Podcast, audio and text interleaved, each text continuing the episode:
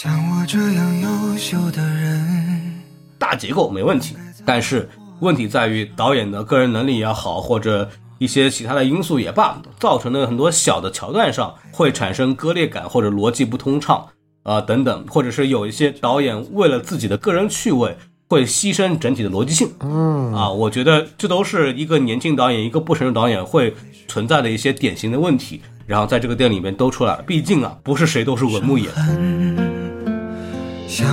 好，欢迎收听新的一集什么电台，我是寇老师。哎，我是小宋老师，哎，今天我们又来录节目了啊！这个没错，好久没有录原线电影了啊，非常的高兴啊！我们就来整一期这个最近上映的一系列小片儿。这个十一档之后呢，呃没有什么大片上映啊，就是反正十一档也没上什么正常电影，对吧？哎嚯，十一档之后呢，整个十一月份到十二月份啊，就应该来说按照惯例啊，会上一些就是一些中小成本的，很多甚至是独立导演的一些片子，然后其中不乏呢一些比较有看点的影片啊，比方说这个魏淑君导演，哎呀，又是魏淑君导演，火，河边的错误啊，这个没错我们也录了啊，包括有两个这个叫导二代，对吧？九美陈列的一个和四个，这个是万马才旦导演的公子啊。然后之前呢，我也看过两遍啊，一边是在之前的 First 青年电影展，然后闭幕影片，然后一边是我前段时间去北京的时候，在那个小西天啊，就是著名的中国电影资料馆，然后去看了这个片子。啊，听说结尾改了是吧？结尾出了字幕，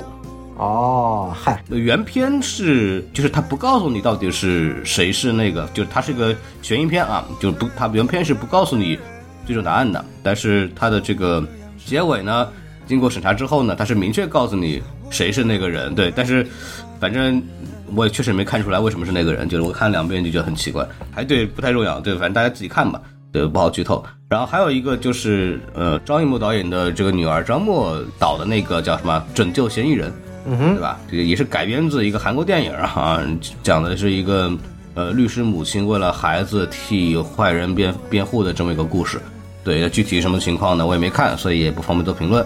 然后我们呢就把这个目光转向了另外一部作品啊，就是来自坏猴子计划的呃年轻导演的第一部作品啊，王子昭导演的二手杰作。然后这部电影呢，也是一个改编啊，改编自罗宾威廉姆斯主演的一部电影，叫《世界上最伟大的父亲》。哦，然后我们为什么聊这个片子呢？首先是我在北京的时候被这个片方邀请去看了一下啊，然后呢，我做了一导演王子昭的专访，然后这个大家这个时候应该已经已经听到了。然后小宋前两天跟我说，哎，这个这周末没啥片可看的，我就愿意看这个二手杰作，然后看完后录一看，然后我们就录一下啊。当然，首先呢，我们确实做了导演采访，然后我也去片方那边去看了，但是我确实没有收钱，对，然后我们就会说一些缺点，所以说我也跟片方打过招呼了，哎嚯，嗨，我们我们我们就聊吧。哎呀，这个这个预防针打得特别的好啊！这个主要啊聊这部片子啊，也不是因为这部片子多好看，也不是因为做了专访，主要是吧，这个其他的竞争对手片子吧，实在是太没有爆点了。这个呃，就像刚刚孔老师介绍的，其实这段时间上了不少所谓的一些啊、独立影片啊，或者说文艺片啊啊，不仅仅像孔老师刚刚介绍的，包括还有一些啊叫什么杨子的困惑呀、白塔之光啊，都是在影迷圈子里稍微有点这个这个影响力的啊。我这几天看很多影迷圈的朋友都是一天像赶定节一样的，上午一场，中午一场，下午一场，晚上一场，一天看四部电影啊。但是呢，这个呃看了一下最终的评分和口碑以及观众这个发酵啊，感觉全都是圈内自嗨了。啊，所以想了想，似乎好像稍微有点出圈的作品，只有这部二手杰作了嘛。我们抛开这个河边的错误不谈，因为那部孔老师之前已经啊这个找中队长录过了，所以说，哎，我就跟孔老师说，实在不行，咱录个二手杰作吧，实在没有其他可录的了。对这个片子，我们就正好就着这个话题来这个进一下我们的广告，什么玩意儿？啊，我们这个微信公众号 S M F M 二零六，然后这个欢迎大家加加我们的这个微信公众号呢，就可以添加我们的机器人，然后进入我们的这个听众群，然后和大家聊聊最近的片子啊，和大家聊聊河边的错误，不是 什么？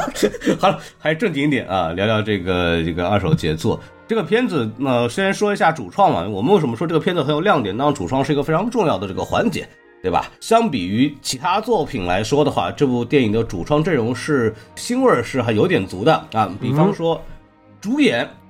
于和伟老师，对不对？哦，呃，这两年呢也算是一个大火的这么个状态。最早以前这个新三国里面演刘备，军事联盟里边演那个曹操啊，啊他也算成功的出演了刘备和曹操的男人。对，然后最近一段时间出圈的可能是之前的电视剧《觉醒年代》，然后之后跟张艺谋导演合作了《悬崖之上》。最最近的啊，就是这个中国电影审查惨案啊，就是这个坚如磐石。嗯，然后然后呃，演技咖嘛，就跟那个张颂文一样，中年演技咖最近出出名的。然后他也饰演里边那个父亲马英波，然后他呃他的饰演他那个儿子的呢，就是著名相声演员郭德纲老师的儿子郭麒麟。没错，呃，麒麟老师呢也是一个相声演员出身啊，然后后来演戏去了，大概这么一个事情。那我跟郭麒麟老师呢，一个人见过的，当年我也十八岁，他也十几岁，我那会儿呢去德云社听相声去，然后他在那儿呢就是收拾桌椅，嚯，那那个那时候他还小呢，跟他打过一照面啊，就算一个小小的缘分了。但后来也一直没有机会再过采采再去采访他。然后还有一个啊，这个也是大家非常熟悉的演员，叫倪虹洁老师。嗯，最熟悉的除了这个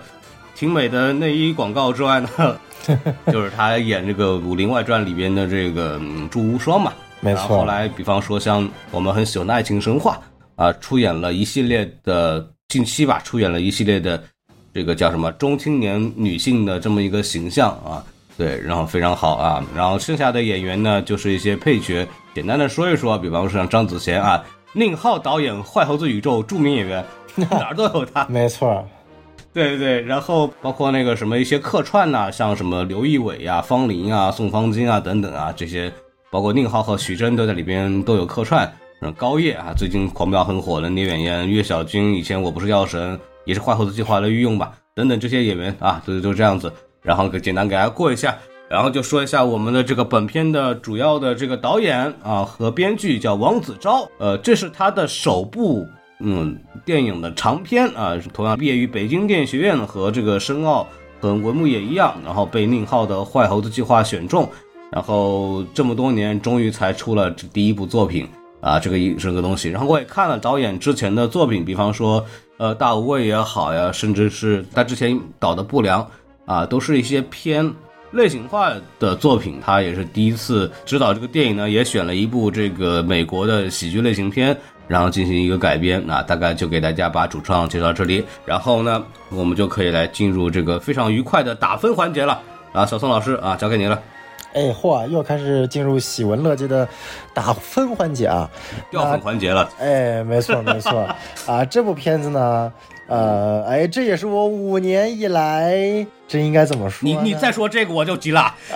别别别别不要别瞎说。啊啊，咱们不加前面的这个定语了啊，就是我们纯粹打分，对不对？我们来纯粹一点。啊，那我只能说这部片子呢，我可以给它一个将将好的三颗星啊。那这部片子呢，在我眼里也是一个啊类似封神般的存在啊。因为为什么呢？啊，这片子我是跟我父亲一起看的，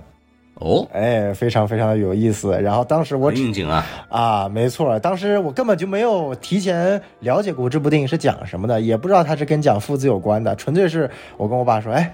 有空吗？一起去出去看个电影。然后看了半天，说想了想，算了，不能带他看《和平的错误》。我估计带他看完《和平的错误》，他一定会疯，因为实在不知道这部电影讲什么。然后看了一圈。好像能稍微能够让这种非热爱电影的人士感兴趣的最近的片子，只剩下一个二手杰作了，然后就阴差阳错了看了这部电影。然后呢，如果根据这个电影本身呢，我其实个人觉得它是一部还算就是及格线以上的这样的一个喜剧作品。哦，它整体对于喜剧的几个点的把握呢，啊，相对来说，我觉得还是比较在同类型的喜剧片当中，尤其是国产喜剧片当中，相对来说是不那么恶俗的，啊也不那么就是一种恶臭气比较浓重的一些烂梗稍微少了一点。嗯嗯，啊，所以说我这是觉得影片比较加分的一些地方。比较干净一点。哎，没错没错啊。然后我个人觉得像，呃，这也是很少时间能够看到于和伟老师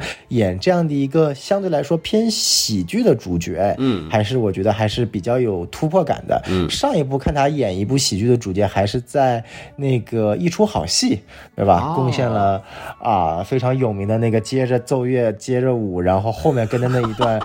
那个刘皇叔跳舞的那段片段，对还是非常非常的有名的。网上那个有一个那个鬼畜剪辑嘛，就是前面就是说朕戎马一身，对吧？放松一下，怎么了？就是刘备嘛。没错，然后下一个片段就是接奏乐接着舞，刚刚刚刚刚在那跳。没错，没错，所以我觉得还是蛮有意思的。然后这部影片当中，其实我为什么最后给他的评分能够及格呢？其实还源于一个让我觉得会心一笑的笑点。当然，这个笑点不是影片本身产生的，就是看过的观众应该还记得，影片当中有一幕这个桥段，就是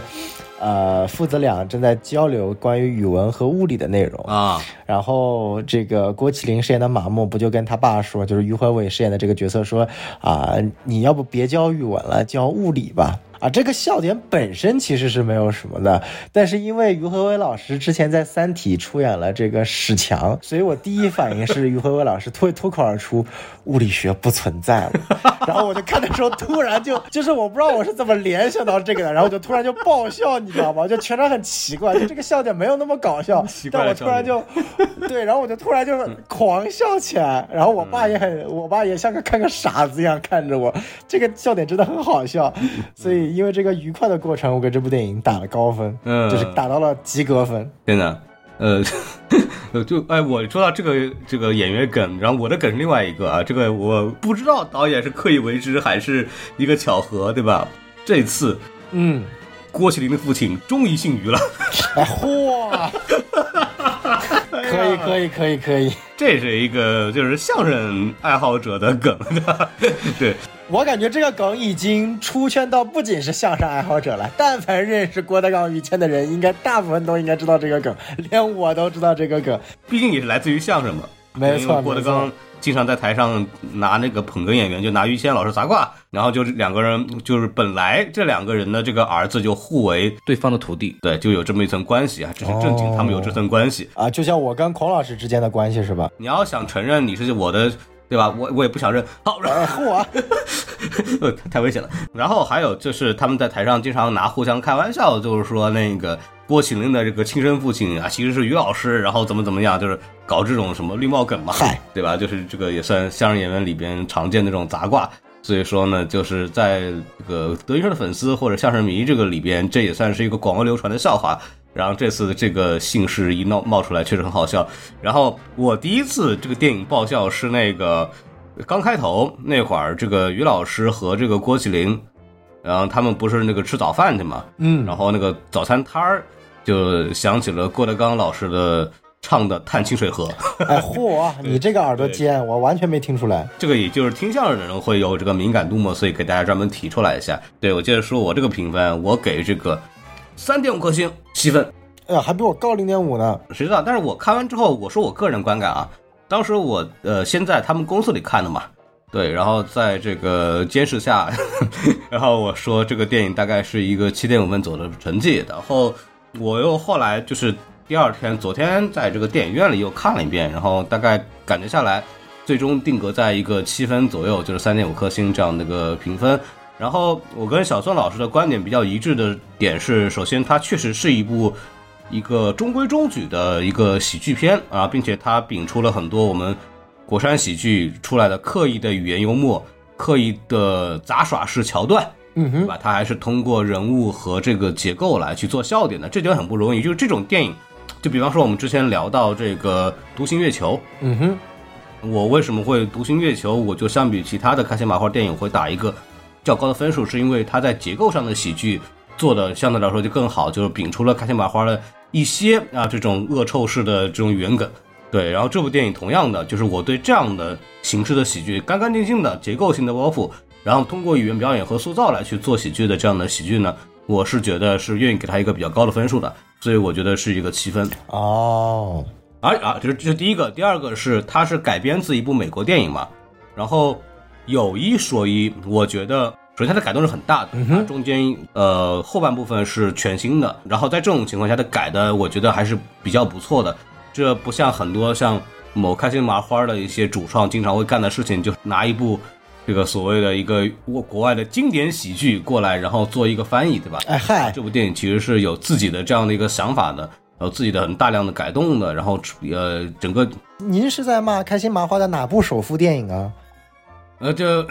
反正有很多电影都有这个问题，哦对吧？这个有一说一。对，然后这部电影呢，其实它虽虽然说是改编，但它不是翻拍啊，它确实是改的非常的不错。而，我觉得它整个大的改动是挺好的，所以说我觉得我愿意给这部电影一部努力的这个分数，所以七分是一个我的评分。对，接下来重点说一说这个感受，对吧？好呃，我们来说一说这个优点怎么样，小宋老师？啊，就是还有优点要说啊，就是还是先给片方一点面子是吧？毕竟那个您跟导演做了一个专访，所以咱先说一些零星的优点是吧？没问题，我理解。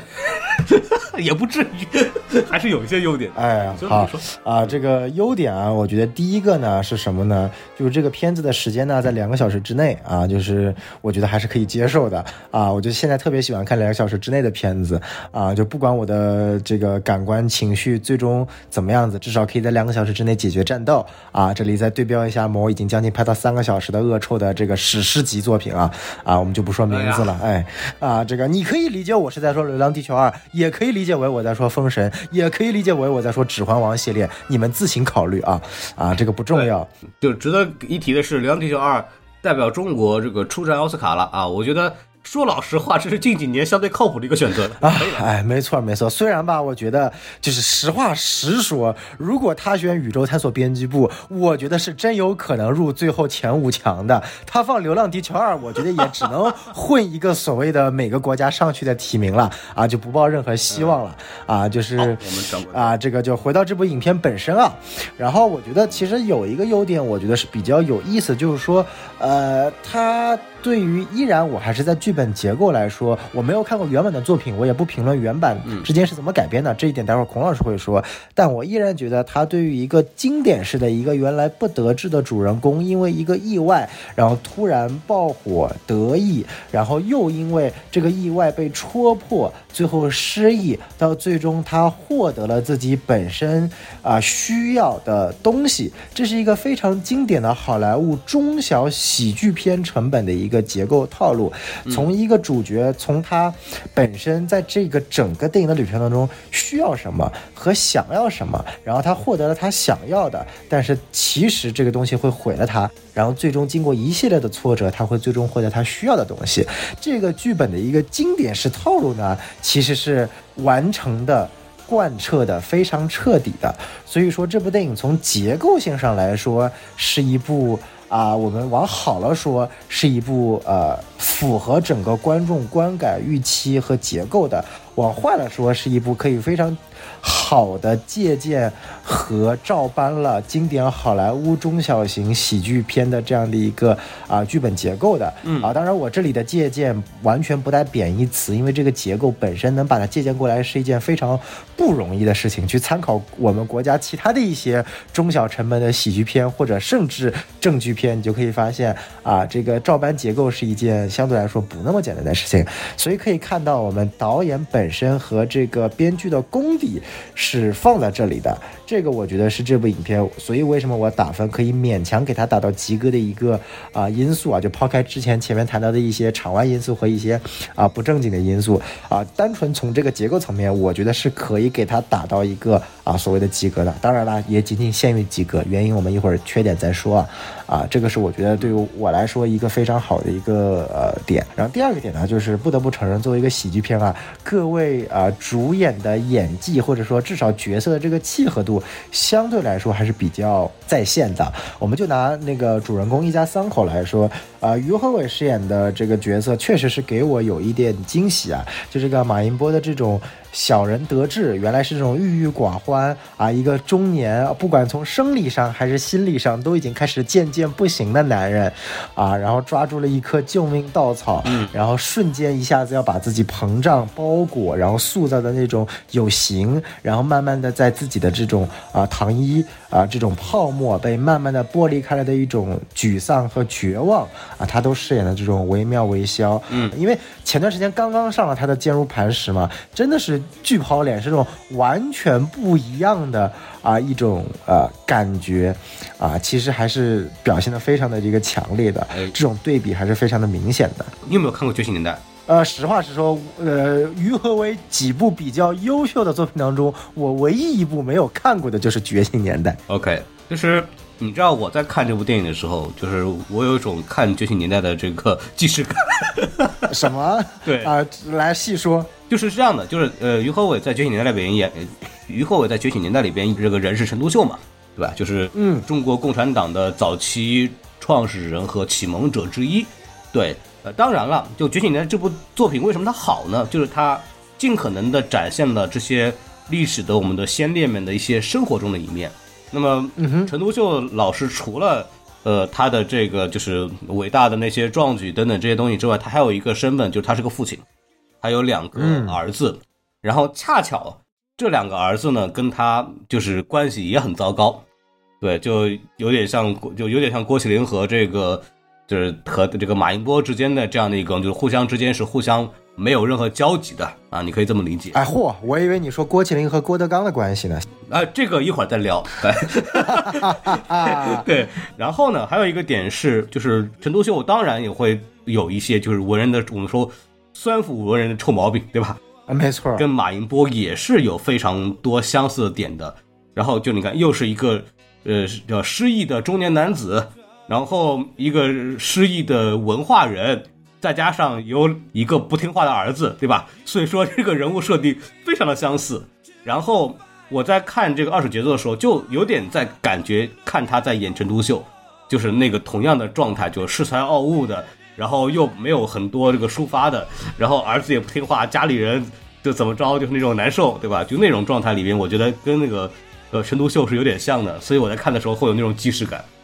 嗯，但是有些表情和一些这个具体的那些动作，我是觉得就跟那个陈独秀里边的一些表情是可以直接翻过来照用的，你知道吗？就是它有一种模式化，它就是你这么回去看的话，嗯。哦，啊，这个孔老师啊，我觉得你很危险，你这是暗秀暗示什么？你是在暗示陈独秀他不行。呃，这这人家好歹两个儿子了，对吧？对，哎，可以，可以，可以。好，那那我们继续啊。说完这个于和伟老师，然后我们来看一下这个倪虹洁老师。然后说实在话，倪虹洁老师呢，这点对于他来说，我不知道是一个禁锢还是一种，呃。或者说是一个好事情啊，因为我感觉这几年，在大荧幕上或者小荧幕上，已经看过他饰演太多这种中年但带有一点所谓的风韵犹存吧。呃，对，风韵犹存的一种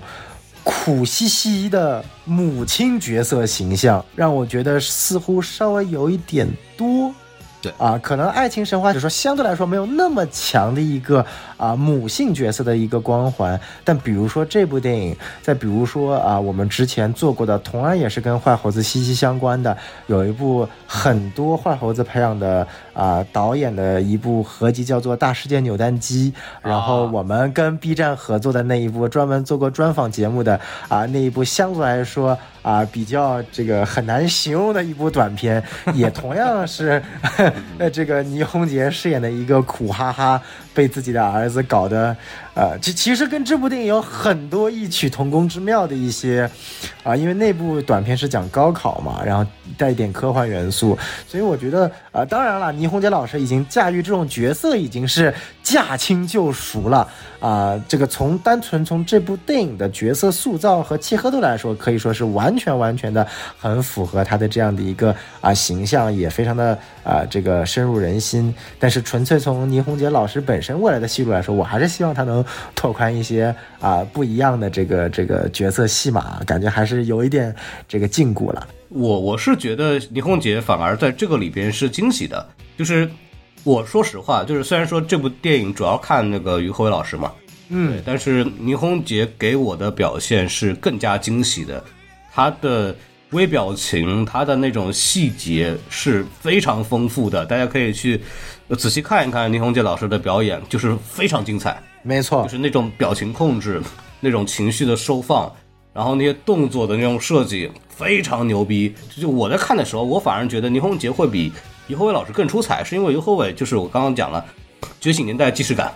对，然后我又。最近我又看了太多他演的作品，你知道吗？就有点油了，感觉看的时候，对吧？就有一种，哎，都是那种那种样子，对吧？那种演技很好的那种中年男演员，就是那种很很方法的那种，没错，对，然后反而看的有点腻。然后倪虹洁反而是我觉得，哦，这个很多小的细节，很多小的表情的那种呃那种东西，就是非常的准。然后他因为他不是这个主角嘛，嗯，他没有太多的释放机会，但他在有的这种需要他释放情绪的地方，他又做的非常棒。就是就是我看的时候，我是正正儿八经的，我是被他的演技给吸引住的。对，所以说我这时候反而对倪虹洁的这个演技的评价我是非常高的，我觉得哇，超级超级好，真的是超级好。对，甚至我认为全场 MVP 好吧，全场最佳。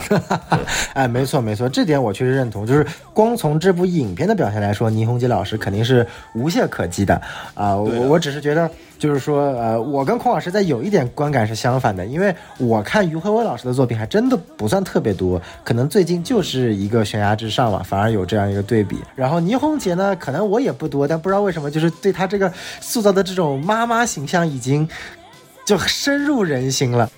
你你主要被大世界扭蛋机给给害。哎嗨，有一有可能吧。我反而是看倪虹洁饰演类似的角色有点腻了啊，但是就是纯粹只是我我说的是对于演员未来的发展，我希望拓宽，但是纯粹从这部的演技来说是完全没有问题的。中年女演员的困境一直存在嘛，没错，没错演不。了很多丰富的角色。哎，是的，是的。然后，如果大家想关注关于中年女演员是否有未来发展的一些专题，可以看看我的偶像切片计划做的各种 B 站节目啊，不用谢啊免费宣传，免费宣传。呃，最后谈一下郭麒麟啊，这这个郭麒麟，我觉得说实在话，就是也没什么演技，但是异常的贴贴合这个角色啊，我觉得他是最贴合这个角色，就是整部影片我 MVP 愿意给献给郭麒麟，因为我感觉他他妈就是一种本色出演的感觉，我已经分不清楚那是演技还是他本人就是这个样子了 啊。然后因为这部影片是二零二一年拍的嘛，就是这个这个孔老师可能了解一点啊，就是那个时候郭麒麟他本身就没有塑形减肥是吧？就他还没有减肥成功是吧？应该已经有了，他是因为了这部电影又胖回来了吗？就是感觉就是这部电影的扮相明显是他就是塑形减肥成功完全改变之之前的，但是又比他一开始那个啊胖成那副鬼样子要要要要要好很多。应应应该是中间段那段儿。对，你要这么一想的，哎，对对，我就感觉就是说，就是他那个时候就是呃，你说胖吧，也没有他原来胖成那副那么过分，对，原来长得像郭德纲。哎，是是，然后瘦嘛，也没有现在已经把他塑造成一个快变成妈型男，或者说就是那种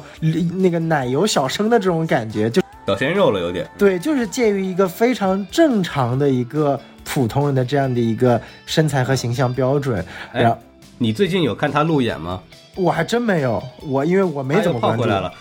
他又胖回来了。就是他现在又长得跟那个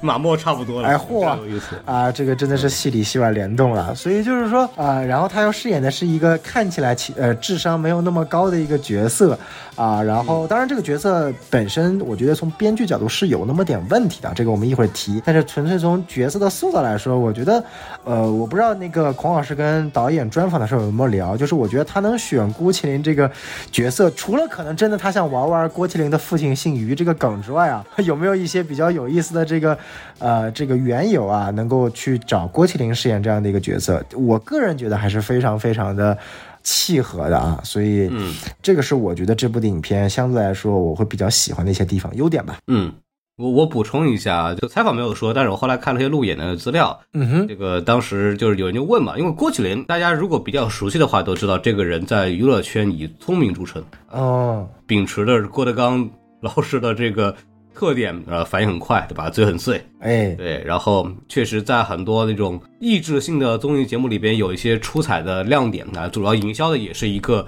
聪明智慧。这个情商高的这个这种人物形象嘛，嗯哼对，吧？对，所以说就会有人问说啊，你这么聪明一个人，对吧？然后你为怎么去演这个傻小子的感觉？嗯哼，然后郭麒麟就说说，导演当时跟我是这么讲的，就是你回忆一下，你们班里头有没有那种那个傻小子，就是那种傻呵呵的那种憨憨的那种同学？嗯，郭麒麟说有啊。然后那个导演，你就演那就行，你就照那个演。郭嚯，麒麟说啊，会会了，会了，会了，会了。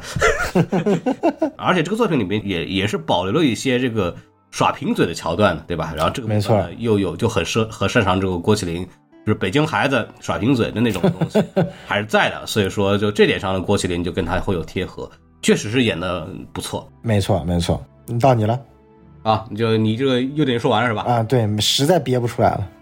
哎呀，好好家伙的，我我确实是更喜欢这个片子的啊。相比来说，跟你的话，大的点就是首先就是整体的一些喜剧的部分都做得很好，比方说呃人物塑造这一块儿，就是马银波这个角色，我觉得他做的是非常好的。除了说呃于火友老师本身的演技加持之外呢，他有一些小的人物设计我也非常喜欢，给大家分享两个。他要塑造马银波是一个落魄文人，心怀抱负，然后。确实在一个学校里边，对吧？当语文老师，但是一个落魄文人，我当语文老师也不能好好当，对吧？因为他在这个，呃，为了塑造这个角色，他在里边又设计了张子贤扮演的那个正儿八经的语文老师，对吧？我是以教年级第一，对吧？我包括学生也比较的尊重他。你看有一个设计啊，这个是另一个旁支的，比方他们去那个早餐摊，然后于和伟和这个郭麒麟两个人在那儿，就是说，哎，同学们，你们吃完了吗？然后同学们理都不理他，说我没吃完。对吧？然后结果这个张子贤这个老师一来，同学们吃完了吗？啊，吃完了，老师你坐，对吧？马上有一个对比，就是这个方方面就已经给出来说，张子贤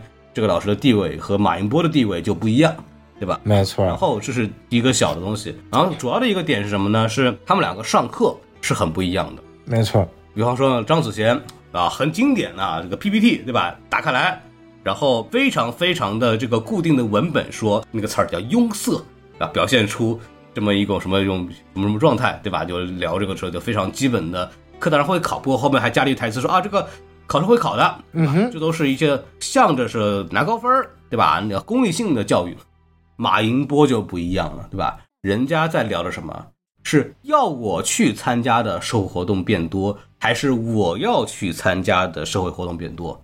这种小词儿，哎，这个呢是一个我认为啊。确实也是语文老师更应该去教的东西。嗯哼，我要和要我这两个一变，它的这个语言的色彩和这个作者的主观态度就不一样。它里面不是讲吗？你要要我去，是不是显得这个人有一点骄矜，对吧？然后同时，这个骄矜这个词呢，又和于和伟老师扮演的这个马应波人设又相符。你看，我觉得这个设计是好的，是一个很好的细节。没错，没错，就是一下子把马应波这个角色给突出来了。就是他不只是说他一个什么落魄文人，他其实通过这种很多呃教书的细节都能表现出他就跟别人不一样。因为比方说，我就要说到原片了，对吧？原片这个罗宾威廉姆斯主演的这个老师也是一个就是文学老师，然后他的对比呢，不是说是上同一堂课同一篇文章，他的对比是他有一个竞争对手，另外一个黑人老师，他是。教的课是 creative writing，就是创意写作，就很受学生喜欢。而这个罗宾威廉姆斯主演的这个就演的这个语文老师呢，就他开的这个选修课是诗歌，就没人听。他通过课程的不同来去区分两个人的角色形象。相比来说，我觉得这个通过讲同一篇文章的同一段话来凸显两个老师的不一样，我觉得更加的细节，更加的微妙，这是非常好的。还有一个细节，我也专门专门注意到了，这个我也求证导演是。呃，据他自己回忆，因为很多年了嘛，据他自己的回忆是于辉老师自己加的，就是他在一开始，呃，他们一块儿出门，呃，准备上学的时候，呃，于辉就是马英波送给马默一本书，叫那个《丧钟为谁而鸣》嘛，对，然后这个马默就是啊，这个看了读不进去，对吧？然后一打开来，这个书是没拆过分，对吧？然后那个马英波迅速把这个封皮一拆，然后把书签插在了书的中间的部分，为啥？证明这本书我看过了，笑就这一下就把这个马银波这个人死要面子的那种状态就给表现出来了。然后这个细节呢是于和伟老师自己加的啊，导演这个回忆的时候说，我觉得这一块也是很好的把人物给体现出来，所以我觉得他的人物塑造是很不错的。我觉得首先这个优点非常重要，对吧？然后第二个优点呢，我觉得是这个一些重大的改编啊，这个我就要说到这个。很多人说啊改编自这个原原电影对吧？那原电影这个怎么样呢？给来来跟大家说一说主要的一些对比点哦，大哦概，有些地方，我认为它改编的是比较成功的。嗯，来讲讲。啊，首首先这个原作跟这个现在这部电影，它最主要的相似点是人物设置，哎，就是一个父亲给一个给死掉的孩子写遗书，以他的孩子的口吻去写东西，然后获取了社会和周围同学同事的关注。这个这个设定呢，呃，二手杰作是保留下来了，但是。后面的东西就很不一样。首先，这个原作的儿子呢，直接死掉了，死的理由呢，也是原因呢，也是非常荒腔走板，他是撸管撸死的。啊，坏，对，然后就是全篇这个儿子呢，就是一个变态，就死变态，对吧？然后那个那个死变态有多死呢？就是在那个罗宾威廉姆斯里边有一个约会的那个女老师，女老师对象，罗宾威廉姆斯带着这个女老师和那个儿子一块儿吃饭。那个儿子呢，就就也喜欢拿手机啊，也喜欢拿手机拍啊。那他拿这个手机拍那个女老师的裙底，嗯，对。然后那天晚上，对着那个女老师的裙底撸管，并且人家玩的什么？玩的是窒息 play，我操，所以他是把那个毛巾拴在那个天花板那个地方，然后挂在脖子上，就是一边撸一边窒息，对吧？就这么死了。就是明显这个就不太适合在中国拍，对吧？对。然后原作一个大的这个走向呢，就是，呃，因为儿子大概是在电影的三分之二的时候就这么撸管死掉了，然后后面就是整个就是变成了这个父亲写他的遗书啊，然后开始出书，包括如何和他的儿子一起受到了这个同事啊、他的朋友之间的一些这个所谓拥护。然后最后，呃，这个父亲幡然醒悟，觉得这个他不应该替儿子来去，呃，来去表达什么东西。后来就幡然醒悟，这么一个故事。嗯这个儿子就完全是没有复活的。对，王子昭导演本来也是想照这个拍，但是后来宁浩就跟他提了一句，就是说，我觉得不够，这个作品呢需要在后半段有一个新的剧情发动机，嗯，说要我们要让这个儿子活过来。然后王子昭就想说，这怎么活的吧？就是都死完了这个东西。然后后来一想，哎，植物人吧。这个嗯众所周知啊，影视剧里面的植物人都是会醒的，哎，嚯，没错，对对吧？然后就是设计了一个让那个孩子中间就复活这个桥段，然后所有才会有后面大情节就整个脱离了原作嘛，就变成了马应波如何去应对这种新的变化，然后产生了很多啼笑皆非的什么，包括自己写书啊这一系列这种讽刺的这种剧情。哎，我觉得这一块儿是改的是很精彩的。嗯嗯，没错，然后还有一个点是这个母亲的这个添加，原作也是没有母亲的，原作人家是一单亲家庭啊，很美国嘛，哦，呃，Vera Verica 对吧？原作讲的是罗宾威廉姆斯，就刚刚我们讲了，在学校里边看中了一个老师，想跟大家这个约会，然后同时，嗯，刚刚也讲了，还有另外一个黑人男老师，呃，非常的英俊阳光，身体身材好，然后写作课学生喜欢，面对一个强大的竞争对手，嗯。啊，就是全篇有一个主线，就是他如何争取到这个女老师的欢欢心。但是这个新作品那就更更加符合我们传统中国家庭的一些形象，就添加了这个母亲这个角色，并且它还有另外一个功能呢，就是它要作为这个呃于和伟这个人的反提功能，反提角色需要去把它拉下来，要把它拴回去，这样一个功能，所以说就有了这个倪虹洁老师演的这样的一个母亲的角色。我觉得这个添加的也是非常出彩的。一个最重要的戏剧功能呢，就是让这个郭麒麟嗨封笔，没错描写了。对这个部分是在戏剧上非常重要的，所以我觉得这个母亲形象也添得非常好。还有一个部分，我觉得也是一个很有意思的改动，就是保安那块儿，哦，一到那儿是吧？怎么收场都顶到那这个情绪，然后这个保安拿着这个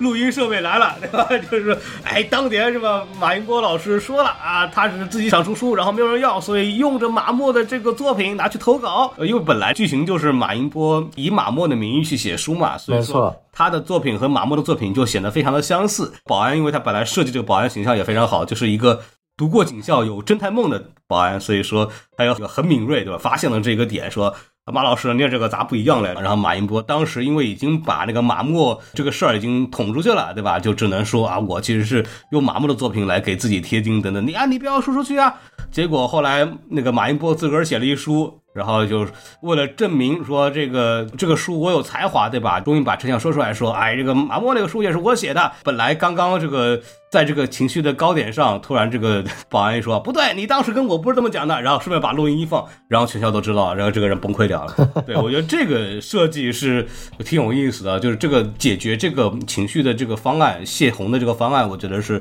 做做的是比较好的。而且里面还有一个细节，这个说到这个保安，有没有发现？校长跟这个保安之间是用家乡话说话的，嗯，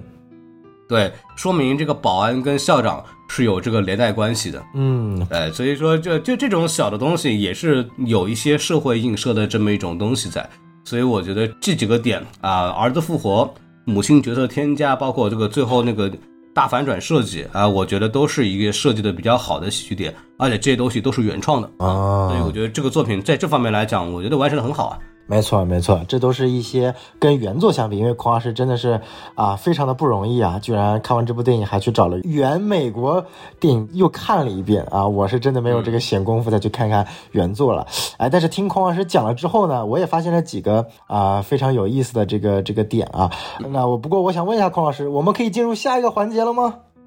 啊，你已经憋不住是吧？啊，憋不住了，要一泻千里了啊啊！哎呀，我也我也来，我也来。哎，可以可以可以啊！你是不是也打电话跟那个什么？我有一个挚友，嗨货，我 我憋不住了，三三十分钟过去了。没错没错没错，咱这个夸这个片子也用了三十分钟了。那接下来呢，我们就开始终于到了我们新戏的这个这个缺点环节了，对不对？呃，首先我要说一点，就是说听完刚刚孔老师前面的一个对于他改编自作品的一个阐述，我就明白了。我看这个电影非常非常让我觉得很不适的一点，我也知道他为什么会诞生那个原因。这个点就在于我说对于儿子这个角色的塑造，因为儿子这个角色不管从原美国片还是这部片子来看的话，我们先抛开他一个智商高低的问题，他的定位就是个流氓。真的是一个变态和流氓。这部片子用一种喜剧的元素把它消解了，但是如果你放在真实的生活当中，这是件很恐怖的事情。就是一个人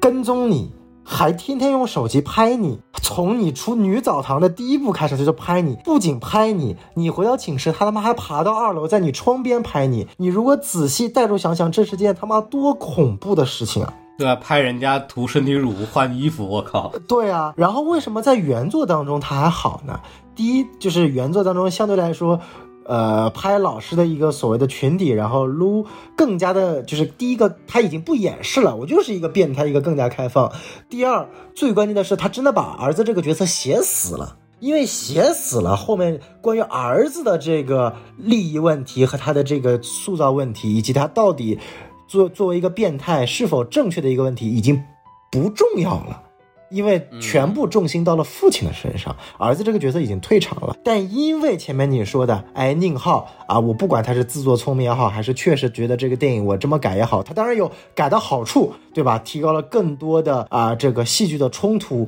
也脱离了原作束缚和禁锢，可以往新的方向去发展。但他忽略了一个很重要的问题，就是当儿子醒来之后。大家都沉迷于他这个，或者说聚焦点都变在他到底是否要接这个所谓的作家的身份，而完全忘记了在他智商高低的背后是这么一个不知道谁培养出来的一个变态流氓一样的。可以说是社会毒瘤，我说的难听一点。而且我觉得影片当中特别让我不适的一句，还是倪虹洁作为母亲说出来的。她说：“谁小时候没有做过这种流氓的事情？”我反问一句：谁他妈小时候做过用手机去跟拍女学生，直接爬到人家楼窗外边上去跟拍这件事情？有几个人做过这么变态的事情？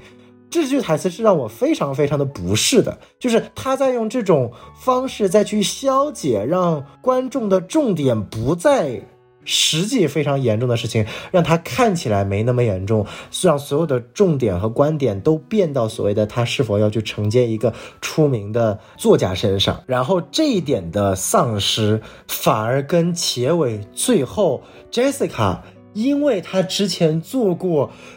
所谓的陪酒这件事情，因为你会发现 Jessica 做过陪酒这一点，其实跟于和伟这个角色之间，他是没有任何可比性的。对这两个角色放在最后，其实是一件非常错误的、失败的事情他。们没有对照嘛。对，没有对照。但是你你换回来想，他是可以跟郭麒麟对照，就是郭麒麟这个角色，他做了一件本身他主观意愿上非常恶毒的一件事情，但是最后没有人 care，关注点也不在他身上。Jessica 做了一件因为生计，他被迫。需要被很多恶臭的人所指点、所触碰、所这个说三道四的工作，也不是他主观意愿想做的事情，结果还被人说出来，让他这个角色失去了主观能动性，甚至想要去自杀，这是一个非常讽刺的点。而这个讽刺其实这部影片当中是没有表现出来的，所以我最后给这部影片的评价在豆瓣上写的是：我已经不清楚这部电影拍出来之后，他是想讽刺些什么，还是他本身就变成了一个被讽刺的对象。这是我觉得看完之后很难受的一个点。嗯，这这也是我整个影片当中所折射出来的第一个。然后就是通过这点引申，你就发现，尽管这部电影很多的所谓的啊、呃笑点，它不恶俗，它不恶臭，但是呢，它的中心思想。依然还是一个通过一个中年失智男人的一个角度，又讲的一个一个非常老生常谈的问题。而在这个过程当中，我个人其实很不 care 啊，我也不相信于和我这个角色最终幡然醒悟了，因为从最终的结尾来看，他其实是没有幡然醒悟的。在正常的一个剧本逻辑当中，他一定因为需要一件事情是他个人本身有所改观。但是这部影片是怎么操作的？他突然机械降神了一个 Jessica 的一个事情，然后通过以于回伟的角度去说教他，啊，以一个站在一个过来人、老人的角度去说教他，通过说教他，哎，好像我在说教我自己。自个儿明白了，哎，自个儿明白了，但是他自个儿明白了吗？我个人觉得是不明白的。然后影片用了第二重所谓的机械降神是什么呢？就是我不管于和伟这个角色自己明不明白，因为一场意外，他想救这个女孩，结果自己摔下去了，所以所有的人又因为不管是舆论也好，还是这个英勇世界也好，把他前面做过的一切坏事全部一笔勾销掉了。嗯，又认为他是救人英雄了啊，因为救人英雄，我不管他这件事情是不是好，他跟本片影片本身想要讨论的东西是没有关系的。他本身跟影片想要去塑造的于和伟本身这个角色，他内心的这个虚荣也好呀，和解也好啊，他对于下一代的这种压迫也好啊，不会通过他自己变成了一个所谓的。救人，然后意外摔下去的英雄而消解掉了，而所有他身边产生的这些问题啊，这些造成的后果，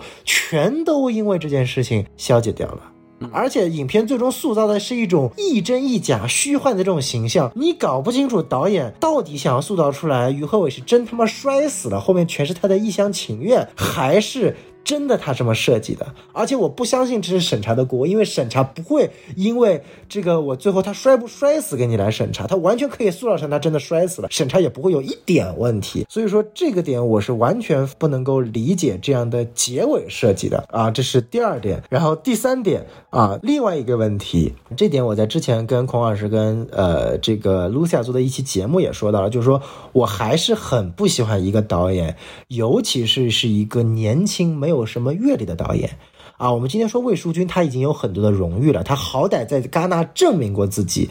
今天这位导演，我依然觉得他犯下了一个年轻导演很容易，尤其是当今一个很带有文人思考的一个导演犯下的错误，又陷入了一种自嗨的、不顾观众的一些自我致敬桥段了。比较严重的就是豆瓣这个，我个人觉得豆瓣这个梗没有任何必要。第一，百分之九十九的观众看不懂这个梗，因为豆瓣的用户就这么点。第二，我知道导演啊，自己以前我不管是混豆瓣的、刷豆瓣的，还是作为一个影视或者所谓的这种，他其实是想讽刺所谓的豆瓣的这种，或者说以豆瓣为折射出来的这种啊社会舆论倾向。但我觉得完全你可以选一个更加大众的形象表达，没有必要选豆瓣，因为没有人看懂这个梗，你只是在抒发自己对于豆瓣的一种理解，又陷入了一种文人的自我意淫。说的难听一点啊，就这这个点我也是完全。尽管我自己作为一个豆瓣深度用户、重度用户，但是我觉得是我觉得作为一个面向，尤其是你的定位是一个商业喜剧片来说，是完全失败的一个一个一个一个塑造啊。好吧，我先简单先先浅浅的列三点，我个人认为我会比较不适的一个一个缺点啊。好吧，交给孔老师。嗯，首先我我还蛮不同意这个豆瓣这个问题的，它就是因为它本来豆瓣也没有占很大戏份，它就是一个彩蛋，所以说就是按照导演自己愿望加一点，然后。影迷看的开心点不是什么大问题，我不会拿这个东西就开始说导演有什么主观的那种很很作的那种想法。我觉得这东西都还好。不，他不是一个很作的东西，就是如果他作，我觉得还好。这就是一个现在年轻导演他根深蒂固的一个思维，就是他会用自己的一种。呃，就它也不是主观性的，它已经变成一个潜在客观，就是我是一种原动力的东西了。我想讲点迷影色彩的一些小众呃影迷可以会心一笑的东西。我觉得这，但是这种东西就是没有太，就是当然它不是一个重点问题，但也折射出来了啊，一代年轻导演不去。仔细打磨影片本身，反而去讲这些小的一些啊迷影像的东西，本末倒置了。那如果是比方说整个作品都在围绕这个东西玩，我倒觉得有点过。但是作为一个小的点点出来，作为导演个人的趣味，我觉得这个对于创作者来讲无可厚非，因为毕竟是人家自个儿作品嘛，这个我觉得是可以接受。他只要不要。整个你给我围绕着这个来，这就是另外一件事儿了。我觉得这个对我来说，我的分界点在这儿，就这个部分对我来说完全没有问题啊。没事儿，反正这个也不是特别特别重点的一个。我觉得完全没有，我觉得这个方面完全 OK。然后还有就是天台这个部分，首先它掉下来，然后受到大家的怎么喜爱这件事情，我觉得本身它就是这个剧在讲的讽刺的一部分，就是所谓的表面的热度或者是事件。要远超大家对这个作品的一些本身的评价，对吧？我觉得这个是本来他这个作品就在聊的一个点，呃，所以说他最后加上说他因为跳下去之后，让被人认为见义勇为，呃，然后就给他什么特级特级教师给他出书啊这些东西，他属于这个讽刺的一部分。这个对，因为包括马莫之所以他的作品出名，也是因为是他是十七岁天才少年的这个老成之作嘛。对吧？对吧？就是出他就是那种话题性远超他的对于本本身作品讨论，我觉得这一块跟他整体的讽刺对象是相符的，所以这个结尾相对来说我能够接受。但是我不接受的是什么呢？就是刚刚之前小宋刚刚在说的时候，我也提到那句话叫对照性，就是最后的那个杰西卡。那个杰西卡那个角色，他于和伟上你跟他聊，你这个没有认清自己，对不对？你没有这个，呃，你要有这个自我认知啊，你要啊要跟自个儿和解，对吧？然后，当然这也是一个，当然这也是非常经典的，就是说主角在教育别人同时，也在教育自己，然后自己醒过来，这个也是个很经典的桥段。但是这种桥段要 work 的一个前提是，杰西卡这个人物要跟你对照，他得跟你类似，他也有相应的问题，然后你在替他解决问题的时候，你自我得到了救赎。你看。为什么我认为我说的是对的？是因为台词里边，于和伟还那个马英波还跟那个杰西卡说：“听懂了吗？对吧？”然后杰西卡说：“啊，听懂了，对吧？啊，那听懂了，跟马老师下去，对吧？这事儿本来解决了，对吧？就是这个事情本来应该是好像这个样子的，但是导演马上立马用一通电话打了我们的脸，对吧？嗯，就是那个父亲的那个电话，说啊，那个太丢人了，什么那个全全村人都知道你在外面做三陪，然后这个小姑娘啪就跳楼了，说明什么？”马银波刚刚一通的这个教育啊，完全没有点在呃杰西卡这个人的这个点上。其实他真正的原因是因为这个自我隐私被这个未授权的散播开来之后，对他个人形象造成的毁灭性打击。呃，村里人那个觉得他这个人是造爱做三陪，他因为这个点所以难受的，而不是因为什么自我认知不清晰。人家挺清晰的，人家写玛丽搜的。对吧？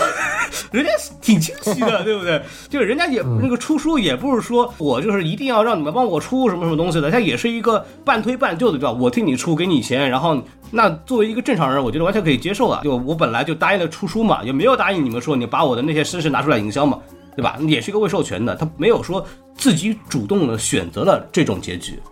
他跟马云波是完全不一样的。马云波是自己把自己推到这个位置上来的，是因为他自己的一些。自负，他因为他自己的一些这种文人的这种这种酸腐劲儿，所以把自己拉到这个地位上的。人家杰西卡不是这回事儿，所以说这两个人是完全没有任何对照关系的，就造成了最后天台那个戏一下子被那个父亲电话给破功了。嗯啊，我觉得那前面那段戏就没有意义了，就是我就觉得这一段是一个很大的问题，就有一种感觉就是。导演在这儿想不出怎么办结尾了，对吧？因为原片没这段儿，原片没这段儿，然后说我得想办法，就按照结构来讲，我要硬接。你看这部电影，我要说的是它的结构非常好，因为宁浩嘛，宁浩在这个地方他一定不会让这个结构出问题的。嗯这个结构情绪该的该有的坑节儿全对全准，但是具体我怎么到那个坑节儿上，我怎么实现这个东西，宁浩是不会帮他的，是导演自己去想的。嗯哼，然后包括受益人也好，受益人最后那段，最后他们在水下那个闹剧，也是因为那个导演受不了尾了，就申奥说：“我这怎么办？对吧？这个这个气氛到这儿了，我怎么弄？对吧？”然后宁浩就来了一句文戏武拍，嗯就最后直接搞热闹一点，然后让这个情绪给宣泄出去，这个势头，这个电影的坑劲儿就对了，结构就对了。但没错，但是我们回过来看，这个最后那段戏很杂乱，对吧？它其实也没有那么合逻辑啊。这个电影的问题也是在这儿，按照这个剧本的基本的规律，他在这儿应该是得有一下这个大的热闹的点，让他跳楼，比方说，对吧？所以然后他就想办法弄了这么一个说教的桥段，但实际上这个说教本身，呃，就是显得他其实是在杰西卡这个对象上的很苍白，所以也显得这个作品就结尾就结尾的有点无力，这个是一个比较大的一个问题嗯啊，就是他呃说教搞错对象了。对，还有一个我觉得一个我认为没有什么呃意义的点，就是于和伟那个性喜剧那条路，嗯就是我有一个挚友啊，对吧？这个这个在预告片花的时候它很有用啊，抖音上很有用，对吧？就是哎呦这个剧，哎呦这个电影讲这种东西，对吧？但实际上我们就发现，就是他的呃阳痿啊，就这个东西，虽然说我们就说那个事业是男人最好的春药嘛，对对吧？这个有这个所谓的这种对照，但他很轻巧的就点过去就没了，没有对这个这个这挚友这一块有更多的描述啊。然后这个显得有点头重脚轻，当然这个可能跟审查有关系。但是你既然设了这个设定，你就应该有一个呈现，但其实也没有做这种夫妻之间的这种东西的这种，他到那个儿子跳楼那块儿，就这块就没了。嗯就再也没有了。对，所以我觉得就是这一块儿也是一个比较小的问题，但是它作为一个性喜剧改编过来的作品，它把原来那一段东西基本上很难真正的移植过来。对，然后包括那个啊马莫这个角色，他拍照片原原作就是个臭流氓，就正儿八经没有任何优点的臭流氓，嗯对吧？你说这个里边还弄得还有点可爱，这个孩子就这一块也是性喜剧这个角色就弄得，刚刚小宋老师也说这个点很重要，就是性喜剧的削弱直接影响了我们对这个马莫这个人的态度，然后就直接影响了他拍照这件事情本身的一个性质的这样的一个判断。对，然后还有一个点是我觉得一个比较大的问题，同样也是改编带来的，郭麒麟和许恩怡就是呃马莫和许思思这条线是有什么用？嗯 对吧？就是就变成了那段好像单独割裂开来了，就变成了根本不想当作家，然后另外一个文艺女青年就说你得当作家，对吧？就是我就崇拜你这一点，好像就开始讽刺文艺女青年粉丝了，对吧？嗯。就是开始开始讽刺这一块了，但这一块跟大的故事没有什么关系，它变成了整个对当前文艺圈这种所谓的圈子的现象的一些小的讽刺点，但是这个东西其实跟整个大的主旨嗯没什么关系，然后他反而在这个片里边有很多这样的桥段，再加上许恩怡这个演员，啊、他是那个星二代啊，他母亲是那个白安妮，嗯呃，香港的，然后演技很差，演技非常的差，就是太离谱了。那个挤眉弄眼，那个故作展现出魅力的那个状态，我去，好难看。就是我我我真的是很觉得很糟糕，就感觉像是被迫的说，好像他是星二代，需要给他一点设计一些桥段，所以给他安插了这个东西，而这段这条线跟这个作品的主线没有任何的关系。嗯然后这也是很大的。对，还有一个部分，这个我觉得也是有点可惜的，就是父子这条线。嗯哼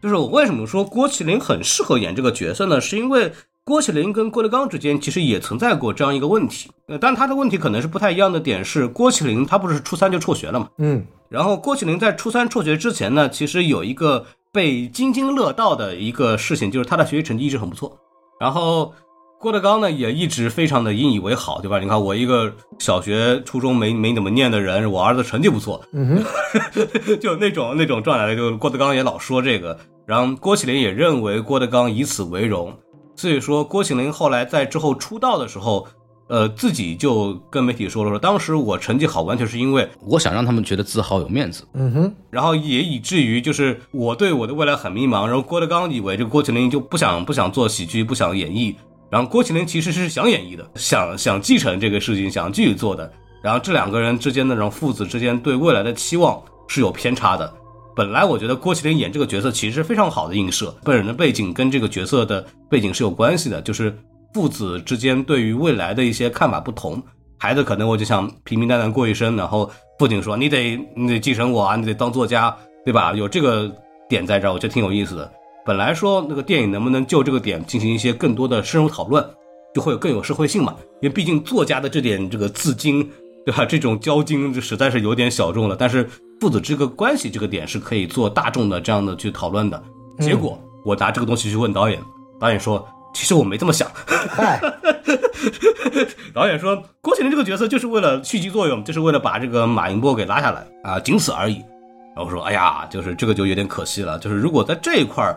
他能做更多的描述，并且以此做宣发的话，他的票房和成绩应该比现在会更好一些。嗯，对，所以我觉得这一块也是很可惜的。导演很纯粹啊，就是要做一个讽刺喜剧，还很纯。可能这一块再往下做一点，会有更好的效果。毕竟郭麒麟在这放着呢，对吧？嗯，所以说我觉得就很可惜。我觉得这是我主要不太满意的点。嗯嗯嗯，哎，其实孔老师刚刚前面提到几点非常有意思啊，正好可以做一个回应。首先呢，我觉得就是说性喜剧这个元素啊，哎，我还跟孔老师有点不一样的看法。我个人觉得就是关于这个所谓一开始男人不行的这个笑点也好，话题也好，他点的刚刚好，也之后不需要加，因为我觉得他这个设计呢，就是说原版它是一个纯粹的性喜剧，那这版里面呢，其实是他核心面对的一个问题，他想讨论的是这个主题，我觉得是不好的，叫是中年男人的自尊问题。但是呢，他把中年男人的自尊画画成了两条线，一条线是事业上的一种受的挫败啊，一条线其实影片一开头就给你了，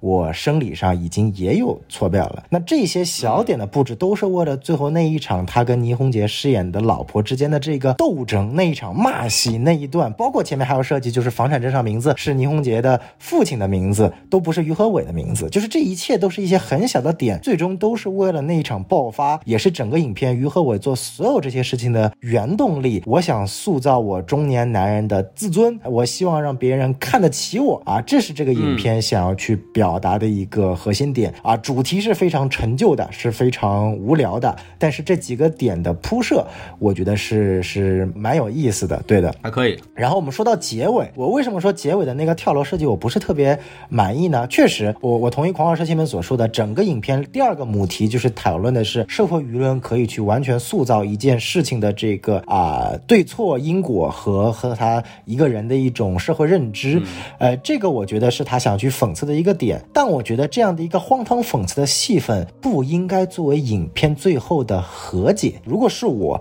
我做编辑会把这个点出现在影片三分之二，从第二幕跨到第三幕的一个。转折点，然后因为这件事情会让整个舆论变得更加的荒唐，然后之后再会发生出一段从于和伟这个饰演的角色又变成了一种全民英雄，到最后他再呃跟自己和解，有所谓的一个获得他所需要的这一份的自尊自爱的一个呃重要性的一个桥梁，而不是直接把跳楼这件事情让所有人又所谓的这个点最终变成了一种和解，一个本来需要去讽刺的东西，变成了影片最后。你需要去进行最后的一种和解，是让我觉得，嗯，这件事情变得更加的荒唐，更加就是从影片创作来说，变得更加荒唐和讽刺了。明白，荒唐和讽刺的是什么？就是因为你原作没有拍到这点，而你导演的水平说白了就是不行，写不下去了，怎么办？我放一个所谓的和解。哎，硬结，哎，这个是包括再结合孔老师前面所说的跟 Jessica 的那个环节，我觉得是这个点上确实啊，导演也是他的，如果我没记错是第一部长片吧，相对来说还是会存在一个在结尾收工的问题上的一个不成熟的。对，然后对于 Jessica 这个点呢，我觉得挺有意思的一点是最后那个电话，那个电话的设计，我觉得是有它的道理存在的。当然，整个结构线上确实是有问题啊。为什么我觉得有存在呢？就是说 Jessica 她。啊，想要跳楼的原动力有，呃，就是想要跳楼的原动力有什么？一个是刚刚前面孔老师所说的，就是说一种所谓的个人隐私的一种暴露，啊，这个是其中的一点。但是我觉得最后压垮他的那个东西，其实影片也是想借于和伟的这个嘴想要去讨论的一个东西是什么？就是上一代对于下一代的一种结构性压迫。嗯因为于和伟这个角色，当然他的原动力是想做中年男人的自尊，但他所表现出来的就是对于他儿子的结构性压迫啊，不信任他儿子。当他真的认为他儿子智商低，所以他不惜骗啊，不带他儿子做这个智商检测，嗯然后啊，这个也不 care 他儿子个人的一些想法，纯粹就是为了自己的一些想法。就说白了，我这一代没有实现的呃价值，我需要你来实现。如果你实现不了，我就借你的躯壳，借你的名声，借你的躯体，借尸还魂，我的意愿。这其实是影片当中一个引线没有，就是放在点上去表达的一个东西。对但这个点其实通过那通电话，其实呃可以去表达一点。尽管就是 Jessica 的父亲没有对他有任何个人理想、职业或者传递到下一代的一种需求。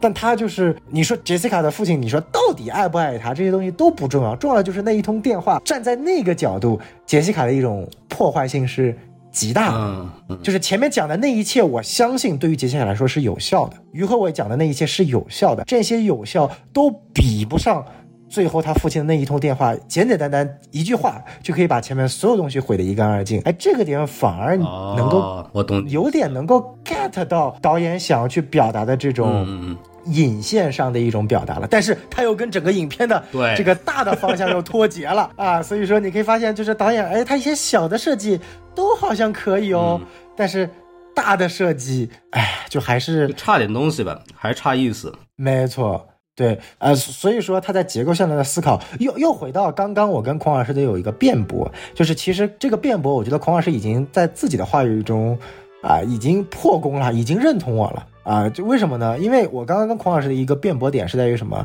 我们在于说，呃，导演的一些小的巧思，或者他的一些我们叫私货也好啊，或者说他的一些表达，足不足够影响一部电影啊？孔老师的观点是，如果这个点足够小，它只是一些很小的点啊，其实是无所谓的。嗯但是孔老师刚刚提到的一点，其实已经印证了这一点是有所谓的。可刚刚前面孔老师强调了一点，就是郭麒麟和许思思这条线是为了讽刺文艺女青年的，但是这条线跟整个影片的主线结构是没有关系的对。这个我我补一句，我的点就在于这段太多了。对，对，所以说什么，就是这个导演他是搞不清楚自己和商业之间的妥协的关联的。嗯就是豆瓣这个点看起来很小，这只是一个面，它背后的本质是什么？就像就像它其实豆瓣带出来的跟思思这条带出来这条线是一样的。他对于导演想表达，对于文艺青年，我相信他自己也是，就是对于文艺青年的自嘲。嗯但是这条线跟影片的主旨是没有关系的，嗯它加的太多了，嗯加的太多了，多到就是我只是点了豆瓣这个点，孔老师自动已经帮我把话补全了。思思这条线全程就是在讽刺文艺女青年、嗯啊，什么啊，我的上升是说了半天我认同你，原因最后来了一句，因为我的上升是双鱼啊，什么你追求的不是文学，追求的是哲学，嗯就这些东西跟主线没有一点关系。这些东西好，我听了能会心一笑，孔老师听了能会心一笑。我那天在场的观众大概上座率四十个人，除了我之外，没一个人会笑的，没有人 get 得到嗯这种东西。你说这个点放在一个商业片来说，我觉得其实是。是有点失衡的，嗯啊，这个也是体现出来一个导演他对待一个处女座他的一个掌控性嗯还是欠火候的啊，这也是比较可惜的。个人认为啊，这一段个人揣测啊，没有任何证实啊，你没有问导演。对对，就是你说他他以前交过这样的一个女朋友吗？不是是许恩怡这个角色，她一定是被硬塞的。啊，哈哈哈，我知道我意思吧你的意思了。对，就是啊到这是我说了一定，但是这是我觉得有很有可能是这样，因为我觉得他的演戏跟其他人不在一个水平线上，然后嗯嗯，给他又莫名其妙的很多很好看的戏，然后很多特写，然后演的又一般，对吧？然后这个桥段刚刚跟小邓讲的又很突兀，他没有必要那么多，然后给他加了这么多，因为他又考虑到他可能星二代背景，所以我认为啊，也有可能。，对，有很大的概率是需要给他这么多的戏份，所以说有这个东西。对，这是我自己的一些看法。嗯，就这也是其中的一个可能性，就是不管最后观感怎么样，观感肯定是不好的，但是它可能产生的理由啊，不管是这个什么样的原因啊，或者导演我说我就想磕一磕两个星二代互相之间啊谈恋爱能迸发出什么样的火花，结果发现这个女演员他妈的演技太烂了，没有任何的火花，哎，真的确实不行，呃，有的有待考量吧。但是前面这些点，我觉得都是在这个影片当中可能会呃存在的一些多多少少的问题，然后最终折射出来就是它的一个结尾。其实最大的问题，我觉得其实就在于这个结尾上，结尾把前面讨论的很多东西其实没有一个很好的总结起来，嗯就是突然一下子就给你。截掉了，呃这个点我就真的不大清楚了。就是说我审核有这个要求吗？我就一定要在最后来一段，我不知道孔老师有没有看到最后啊，就是来一些所谓的那些又是那种黑底白字的文字，这个一看就审核。对，但是为就是为什么要审核呢？就这个我我不是很理解。我个人想法是，他其实这个点完全没有必要审核。嗯，这个就我们就不替审核的人来操心了。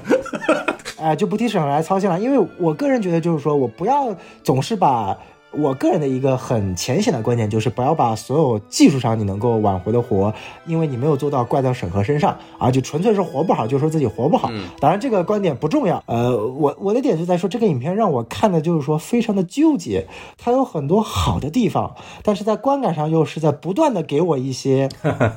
减分项。包括这部影片，我也跟狂老师求证过了。他一个他妈的，我不知道为什么你也不是拍《坚如磐石》，本身是一个商业喜剧片，为什么要用如此阴间的墨绿色滤镜 啊？很让人无法理解，你知道吗？就是我前面刚看完《河边的错误》，《河边的错误》已经够他妈阴间了，但是它是符合这个影片的基调的。你二手杰作，你为什么要用这么阴间的滤镜呢？这也是我无法理解的，是真的你是你是拍砸了，要去通过这个滤镜演示出来你前期拍的一些失误吗？还是什么逻辑啊？我不知道这个孔老师有没有采访这个导演。我看，因为我第一遍看的是在他们那个公司里的那个影厅嘛，就是是这样的，啊就它的绿的程度呢是那种小宋说，哎，是不是有点绿？我说啊，好像是有点，对吧？但是你不提呢，我其实也没怎么太反应过来。对，就是我觉得没有那么严重啊，就是但是你啊跟我这么一提，我确实觉得它的整个色调就是多多少少有点跟这个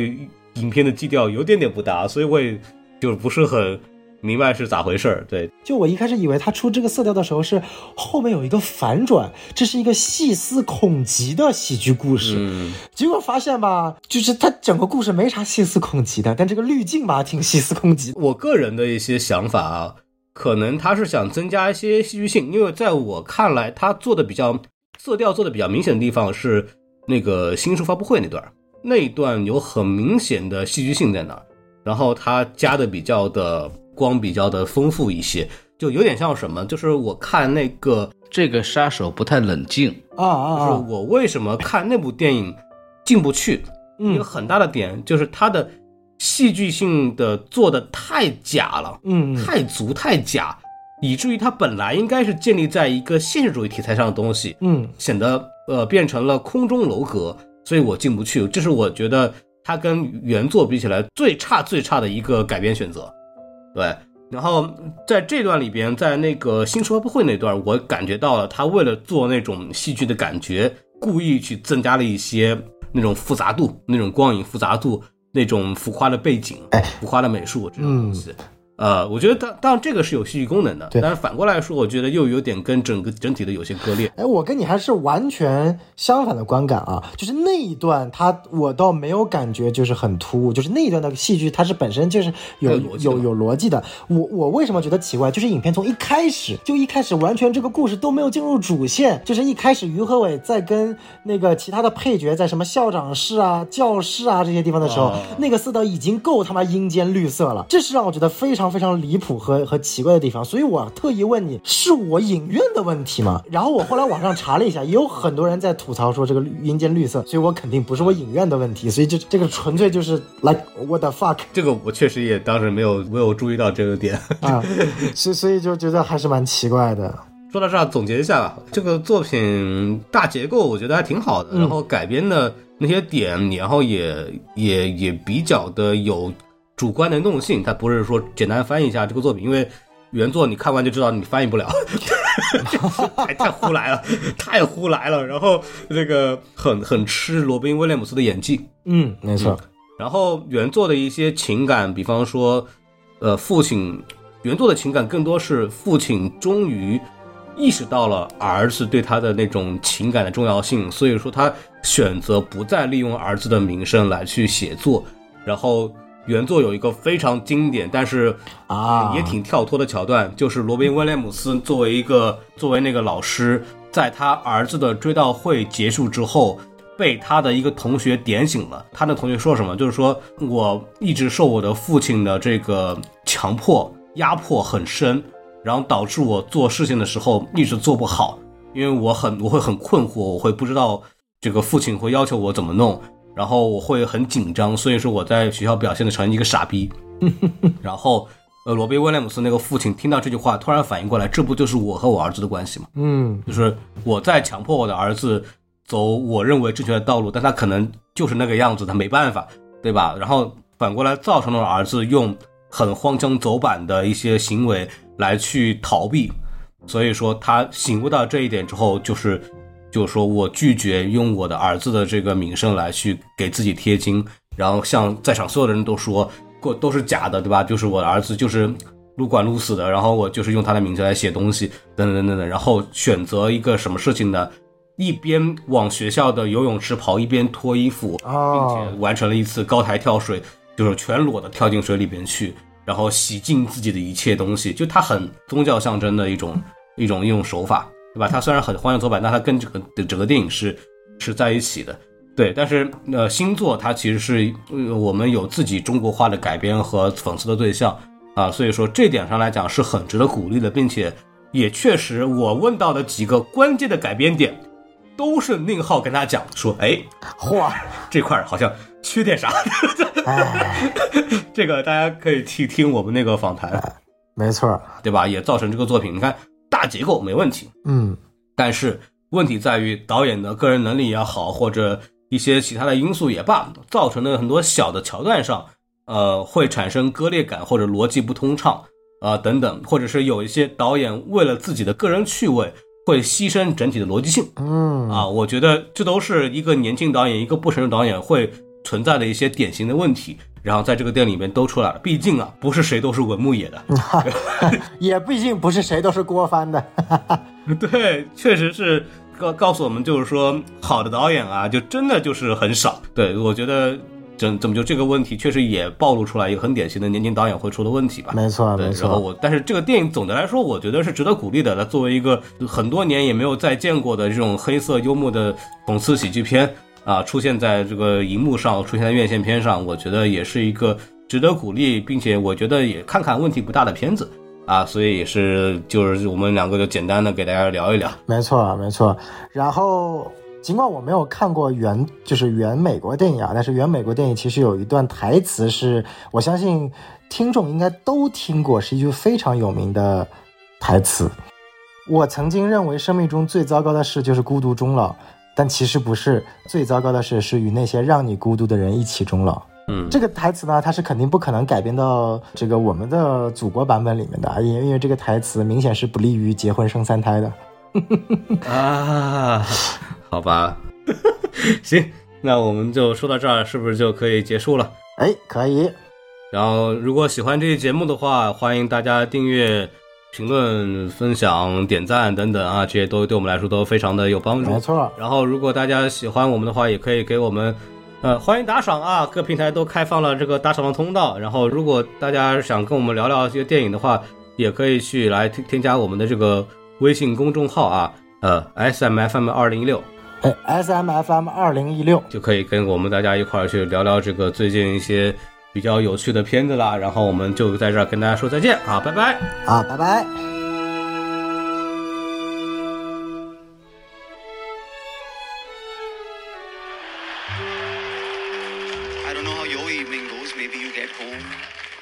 Digitally alter photographs of yourself to prove that you had a real life experience on a platform designed to give you depression and anxiety by trading your data for dopamine in a world in which your news is fake but your comic books are real. And the only thing we can really be certain about tonight is some billionaire CEO with like baller money and virgin energy will put his little rocket inside a supermodel or space or both.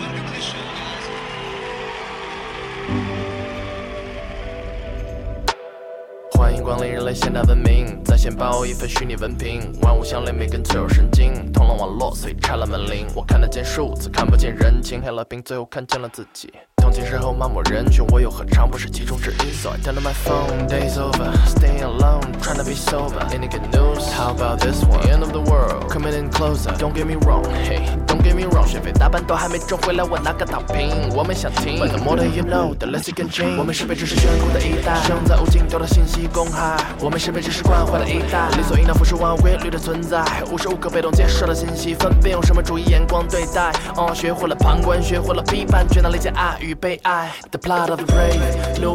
world，没耐心探索的人只想再去 create new world。我也就成为了有限的任务，戏剧化每一场温柔与愤怒，揭露与困苦，信不信由你。流量与谈资先握在了手里，枯燥的真相就缩进了抽屉。简单写着的文字的我，突然连搭配的漩涡给困住。开搜索引擎和终点码，我哪敢说自己会认路？电视屏幕里看到不同信仰的人拼命将胜负分出，恍惚间外来击沙滩上，右手捡起过贝壳里的珍珠。I don't know what's been wrong with my head. I really gotta need some fresh air. Curiosity used to be the best gift we ever received，我们却争先恐后选择了推掉这超能力。I